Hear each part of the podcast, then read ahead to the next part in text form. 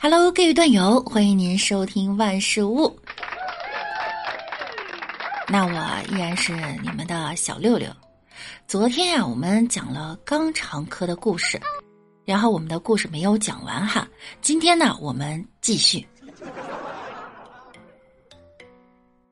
肛肠科呀，通常进来的呢，都是会有痔疮或者是痔漏什么的。大都呢，因为痛快了嘴上，结果苦了菊花。有一天啊，来了个新患者，这个逗逼呢，抱着自来熟的心态去看望病人，发现呀，是一个社会大哥。听大哥描述呢，他是因为前一天跟兄弟们吃着火锅，唱着歌，喝着啤酒，吃小龙虾，晚上回家上厕所，发现他嗯不出来，结果一用力就哈，你懂的。大哥很豪迈的趴在床上，跟一帮小伙伴吹嘘自己啊多么多么厉害。逗逼听着呢很无聊，他就四处看，看见大哥床头有一条食指粗细的金链子，就觉得有钱人他就是不一样。经过大哥同意啊，他把那金链子在手里把玩，长长见识。逗逼不知道怎么突然想起了《倚天屠龙记》里的开头。头脑一热呢，就用手指狠狠的捏住金链子的一节儿，没捏动，然后呢就很脑残的用嘴啃了一下，留下了一个不是很明显的牙印儿。听说最后大哥都没有发现这个牙印儿。这逗逼呀总是不喝水，结果导致某些物质它比较干燥哈。所以呢，总是需要护士大妈帮忙灌肠。第一次，大妈很温柔的用一个塑料袋装的温水混合甘油给他灌，听他描述啊，说是一种凉凉的感觉，听着肚子咕噜咕噜叫，很可爱。后来呢，次数多了，大妈也不耐烦了，拿着婴儿胳膊粗细的针管啊，就直接插进菊花里，然后用力一推。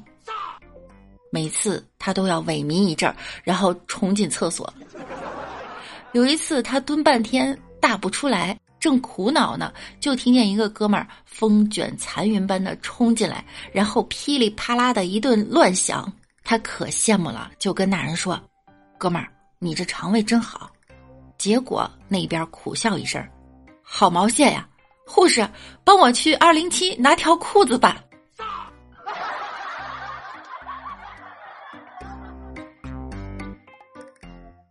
我这朋友啊，因为刀口在腹部附近，所以做什么呢都不敢太用力。逗逼的刀口呢在菊花，做什么呀也不敢太用力。后来听他说，不能打喷嚏，不能咳嗽，不能弯腰，不能用力开大，走路呢也要像鸭子一样撅着屁股。有一次啊，跟前来看望他的哥们儿开玩笑，他哥们儿呀讲了十分好笑的事儿。这厮呢，最开始没控制住，哈哈大笑，完了发现血都顺着裤子流下来了。后来做什么都跟大家闺秀一样。那个哥们儿又来了，看他跟个娘娘腔似的举止就不高兴了，语重心长的教育了一番，他心里啊都要骂娘了。哥们儿临走之前拍了拍他的肩膀说：“嗯，以后你肯定不能做 gay 了，你看你后面有痔疮，不能当受。”前面他不那个，也不能当公，兄弟们放心了。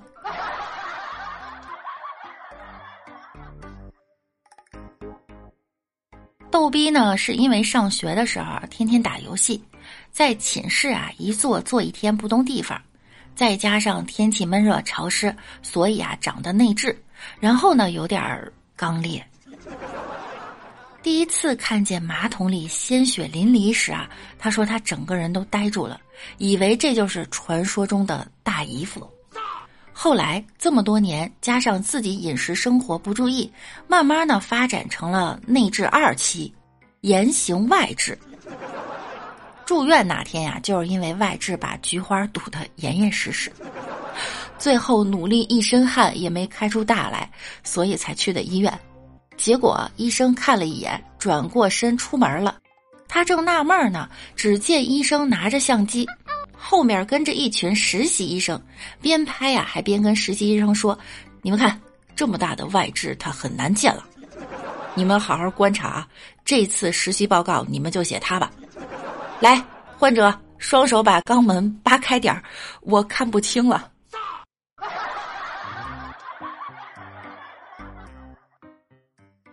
这逗逼的老爹呀，听说吃香蕉可以促进肠道蠕动，有效软化便便，于是呢就去城郊的果园买了一百斤香蕉，一百斤呐，天天吃香蕉。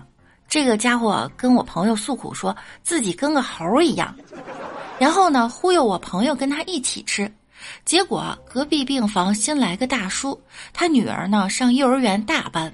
每次一进屋啊，看见他俩拼命的吃香蕉，就喊：“爸爸，爸爸，你的隔壁住着两只猴。”